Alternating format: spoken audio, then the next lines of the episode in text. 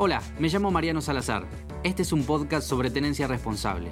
Acá vas a encontrar información para mejorar la calidad de vida de tu perro guiado por profesionales en cada tema. Seguinos si querés un perro feliz.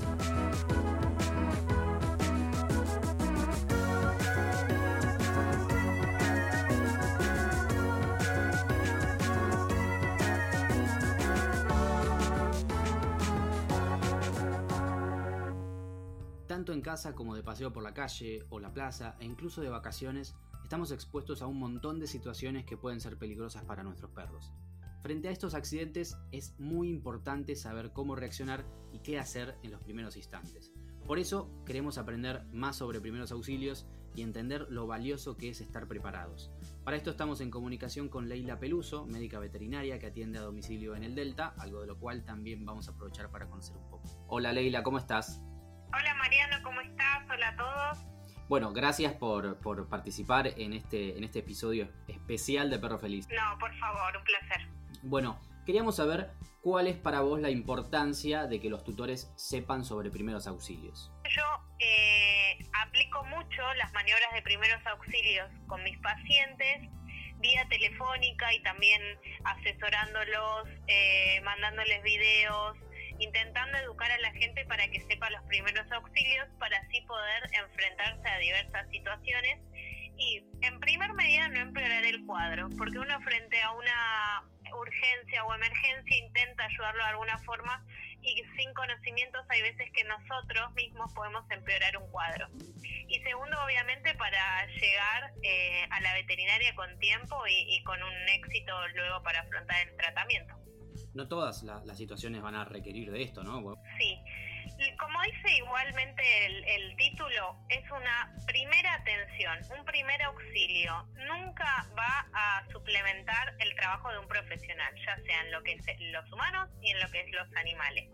Es una primer auxilio. Obviamente un rasponcito, una herida muy pequeña, eh, quizás con el teléfono de, tu veterinario mandándole una foto te dice, ok, trátalo de tal forma y no hace falta que vengas a la consulta. O si hay cosas eh, más simples, pero lo que yo siempre recomiendo es eh, tener el contacto de tu veterinario de cabecera. Ahí en los primeros listados de, tu celular, cuando tenés un animal, es tener el contacto de tu veterinario porque cualquier duda, cualquier eh, cosa que surja, siempre eh, estamos disponibles para poder asesorarlos por teléfono. A mí hace un ratito me llamó un, chico con y me mandó un video de fotos de su animal que lo había mordido otro.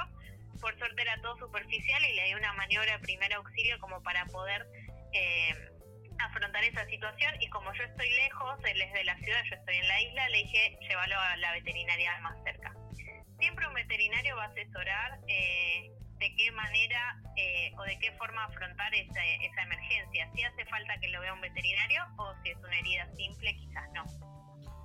Bueno, pero para esto debemos de tener en casa elementos eh, que, nos puedan ayudar a, atender a nuestro perro o, a nuestro gato. ¿Considerás que, que, algo de esto también debería ser llevado a los paseos o de pronto si vamos a ir a, no sé, a la playa o vamos a ir a la plaza también deberíamos llevar algún elemento ahí como para por las dudas o ya es demasiado? Sí, no sé si a un paseo rutinario de ir a la calle, dar una vuelta y, volver, quizás no, porque el tiempo que, que vuelvas a tu casa eh, no lo justifica. Pero sí, si te vas de vacaciones o en, en la propia casa, siempre es recomendable tener un, botiquín de primeros auxilios. Como por ejemplo tener gasas, tener algodón, tener agua oxigenada, Pervinox. Solución fisiológica sirve mucho para heridas en los ojos, que es como si fuera la lágrima artificial, te sirve para limpiar los ojos, alguna basurita o algo. eh, tijeras para cortar vendas o cintas eh, obviamente vendas y cintas, eh, ¿qué más? Digamos como que es, es una caja de primeros auxilios bastante parecida a la que podríamos tener en casa para nosotros. Sí, 100%. La pueden compartir mientras no sea contaminado con nada del animal ni con nada de la persona. Eh, pueden tener una caja de primeros auxilios grande y utilizar los mismos materiales. Bien. Em, existen una infinidad de situaciones, sería interminable atravesarlas todas, así que te propongo hablar de algunas de ellas, quizás las más comunes, y una de ellas es la mordida de otro perro, recién mencionabas un caso así. ¿Cómo debemos proceder? Vamos a hablar de generalidades frente a este, este evento. Sí, voy a hablar en principio de un caso simple, una mordida de piel superficial. Eh, como maniobra de primer auxilio, siempre lo que son las heridas superficiales hay que limpiarlas bien, es el primer paso. Para poder limpiarlas bien hay que acceder a esas heridas. A diferencia de los humanos, eh, los animales tienen mucho pelo y hay veces que es muy difícil ver eh, la longitud que tiene la herida en sí. Entonces es muy importante que con esa tijera que tenemos en el botiquín de primeros auxilios recortemos todo el pelo alrededor de la herida. Es muy importante como primer medida siempre recortar el pelo. Una vez que se recortó el pelo, con agua oxigenada o con solución fisiológica que sirve para lavar también, limpiamos bien toda esa herida del restos de pelos que cortamos, restos de, suciedad, no sé, de pasto, tierra, arena que, pueda tener esa herida, se limpia bien. Luego se pone un poquito de alguna solución desinfectante como es el Pervinox, eh, se pone una gasa para tapar la herida, se venda y depende de la gravedad de esa herida se lleva al veterinario. Bien. Luego, esta herida puede ser un poquito más grave, como por ejemplo un sangrado continuo, entonces eh, con gasa hay que ejercer unos minutitos un poco de presión para permitir que esa herida coagule.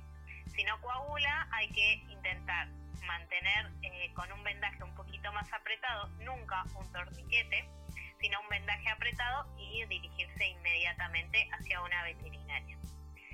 Y en un caso muy grave, que puede ser que una, una mordida de un perro hacia un gato, por ejemplo, donde el gato tiene los músculos mucho más finitos, se puede desgarrar el músculo y salir quizás algún órgano hacia el exterior.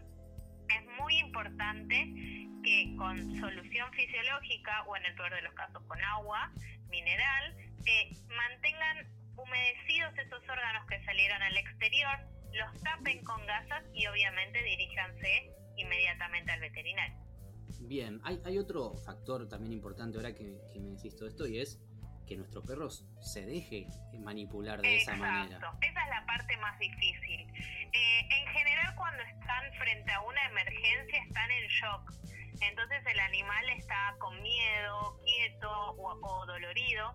En la mayoría de los casos te dejan hacer esto, pero si no se deja, no hay que luchar con el animal porque puede ser peor. Por ejemplo, en el caso de que tenga los órganos hacia afuera, si uno lucha con, para querer ayudarlo, el animal se mueve, es realmente peor. Hay que agarrarlo con una manta, a UPA y llevarlo al veterinario. Bien. Otro peligro común, sobre todo en la ciudad, son los autos, motos, bicis.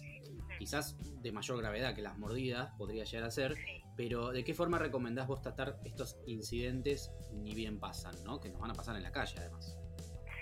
Como decía recién, el animal frente a una urgencia y emergencia puede estar en un estado de shock. Entonces, eh, no siente, tiene mucha adrenalina en su cuerpo como defensa fisiológica el animal no siente dolor. Quizás que una fractura terrible y sale corriendo el animal y decís, ah, bueno, está bien. Pero al pasar las horas que, que se calma y el cuerpo empieza, es como uno cuando tiene un golpe. Al principio no le duele, le duele después de unas horas cuando se fue el estado de, shock. Entonces es muy importante que frente a cualquier em, emergencia como, como las que son eh, choques eh, o algún acontecimiento así importante, por más que parezca que está todo bien, siempre le hagan un chequeo. Eh, el, que, el ok siempre está. Entonces lo revisa el veterinario, te dice está todo bien, anda tranquilo, bueno, ahí ya uno se puede quedar tranquilo. Eh, Ah, frente a un choque lo más importante es primero si el animal está tirado, es ver que respire obviamente, eh, quedarse unos segundos mirándolo y ver que el tórax se mueva hacia arriba y hacia abajo, que son los movimientos respiratorios. El siguiente paso, se busca el latido cardíaco también para ver si hay que hacer alguna maniobra de RCP o no. Y si el animal puede, eh, respira y tiene latido cardíaco, lo agarran, lo ideal sería sin tanto movimiento, o sea, en una tabla rígida por debajo y llevarlo lo más quietito posible al veterinario para que, bueno, le hagan radiografías y diversos estudios. Si no respira y no tiene latidos cardíacos, hay que hacer la maniobra de RCP, que son compresiones en el tórax, son 30 compresiones en el tórax y dos respiraciones, eh, sería como la, la, guía básica. Pero bueno, dependiendo del tamaño del animal, es la fuerza que hay que ejercer. Perfecto. Em, ahora, pasando por ahí a una situación como aturarse con un hueso, que es algo también bastante común, lo cual la prevención también es fundamental, ¿no? Eso desde ya eh, puede pasar también con algún juguete, con una media. ¿Cuál sería la forma correcta de, accionar frente a esto? Quizás el animal no se deja eh, porque es un animal. Me pasó de que se le traben eh, huesos en el paladar y la gente me llama porque los muerde, no, no se deja abrir la boca y quizás era una tontería sacarlo, pero ahí es donde uno como veterinario tiene que actuar en sedarlo y, poder tranquilizar al animal para que nos deje manejarlo. Si fuera una persona, le decís quédate quieta, te sacó el hueso y, se queda quieta. Entonces, hay, hay veces que, que las maniobras en sí son fáciles, pero el animal no las permite. Entonces ahí lamentablemente hay que acudir a un veterinario. Y las maniobras en las que el, el objeto está eh, obstruyendo el paso de la respiración, hay una maniobra que se llama maniobra de Hemlich, que es como hacer en forma de J compresiones hacia el abdomen y hacia el tórax. Eh, tendría que mostrarlo como en un video, es difícil eh, así, pero es en forma de J, presionan desde arriba del animal hacia adentro del abdomen y como hacia el tórax, con la cabeza inclinada hacia abajo como para darle empujoncitos, digamos, y que pueda desobstruir ese cuerpo extraño. Claro. Bueno, y también eh, puede, puede pasar intoxicaciones, ¿no? Con plantas o elementos, algo que comieron que pueden haber encontrado en casa o en la calle. Eh, en estos casos, ¿qué deberíamos hacer? La clave de esto es atentos, porque si lo vimos que se comió algo que lo pudo haber intoxicado, inmediatamente se levanta el teléfono y se llama al veterinario, porque vía telefónica podemos evitar ir al, veterinario porque depende las horas que pasaron, pasaron en general, si pasó menos de una hora se puede generar la inducción del vómito. Entonces, si ya eh, vómito y ven que vomitó todo el tóxico, no hace ni falta acercarse a, un veterinario. Pero bueno, eso es cuando lo vemos realmente que se comió. Hay veces que encontramos todo roto y no sabemos cuándo fue, si hace dos horas, el día anterior o cuándo. Ahí ya es más difícil y ahí sí ya hay que pasarle suero endovenoso dependiendo el tóxico que sea. Eh, ¿es, recomendable llamar al veterinario previo a llevarlo? ¿no? Supongamos que tenemos una situación, que incluso puede ser lo que hablábamos, ¿no? Tuvo un accidente en la calle, se golpeó, digo, bueno, yo lo voy a llevar. ¿Debería de, llamar y decir, mira, estoy yendo para allá, eh, me pasó esto, como para que estén preparados para recibirlo? la clave siempre es tener la vía telefónica con tu veterinario de cabecera abierta. Eh, ahora con la tecnología que hay, WhatsApp, mandas video, mandas foto, es la, realmente es mucho más sencillo para el, médico como para, para las personas. Eh, mismo se puede asesorar qué hacer como para estabilizarlo hasta ir al veterinario o le das tiempo también al doctor a que prepare la medicación, así apenas llega el paciente ya tiene todo preparado. Eh, realmente tener un animal hoy en día es tener la comunicación abierta con, su veterinario de confianza, porque hay que generar esa confianza eh, para frente a cualquier urgencia o cualquier duda, siempre preguntarle.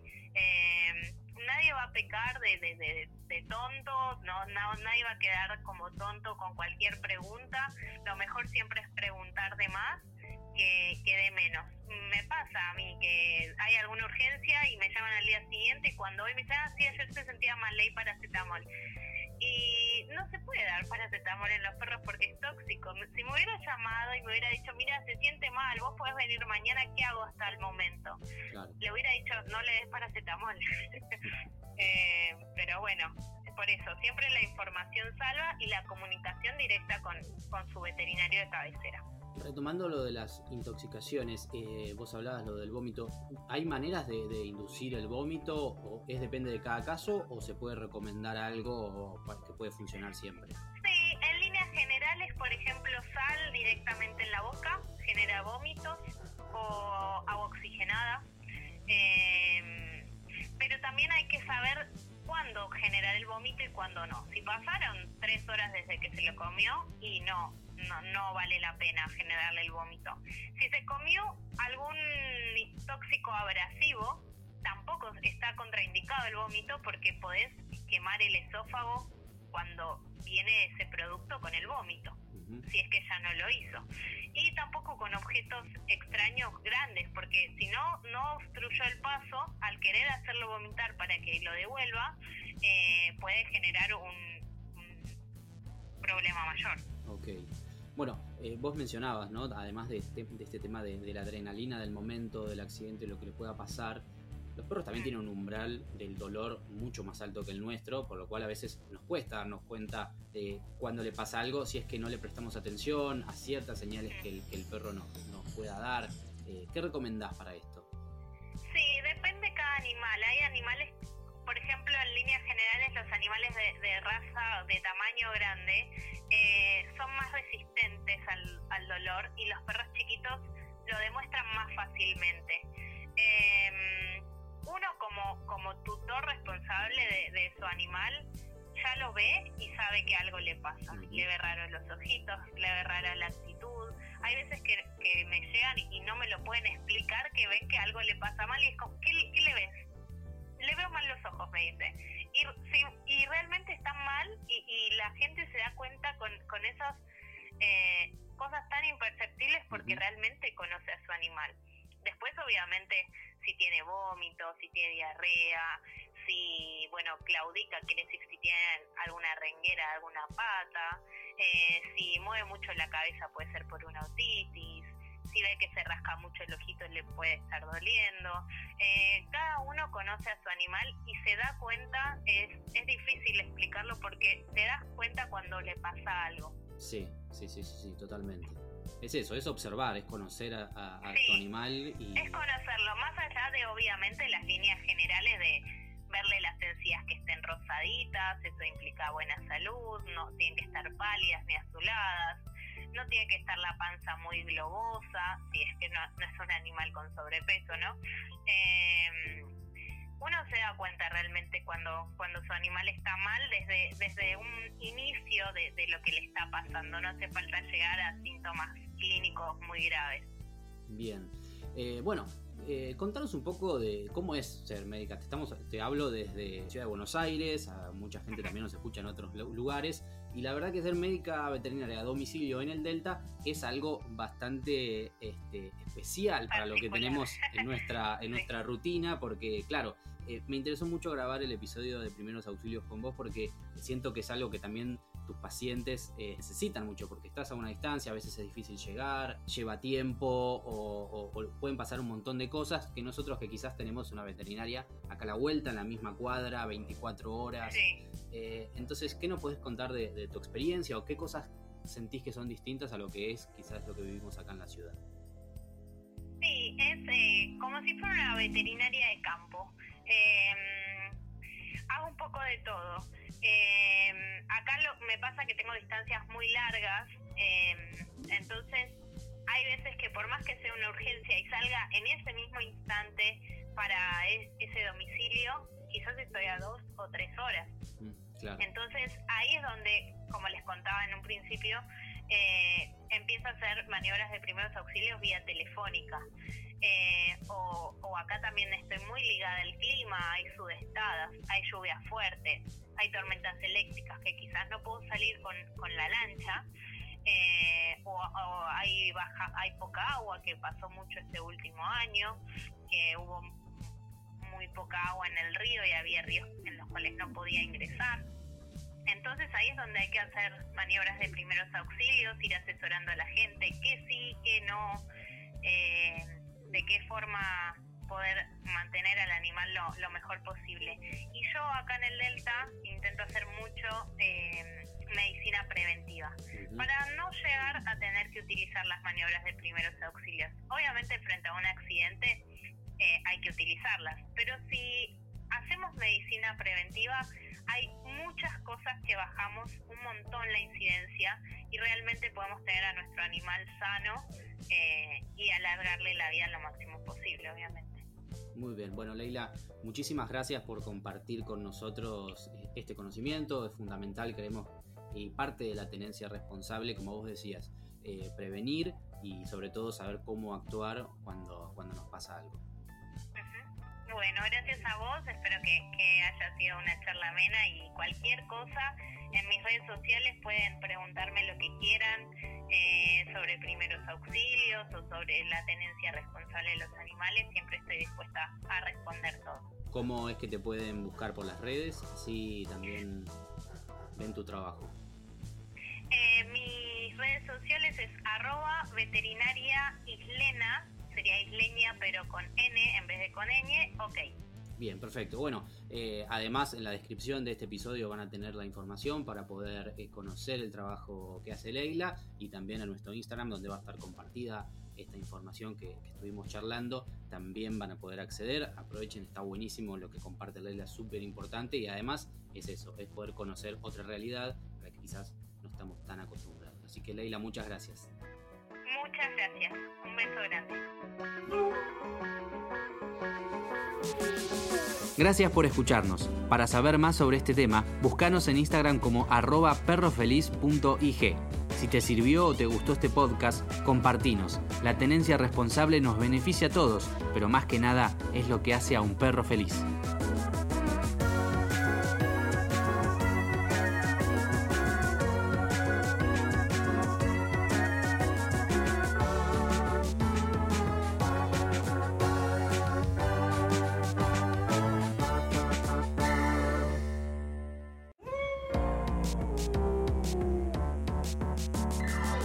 Hola, me llamo Mariano Salazar. Este es un podcast sobre tenencia responsable. Acá vas a encontrar información para mejorar la calidad de vida de tu perro guiado por profesionales en cada tema. Seguinos si querés un perro feliz.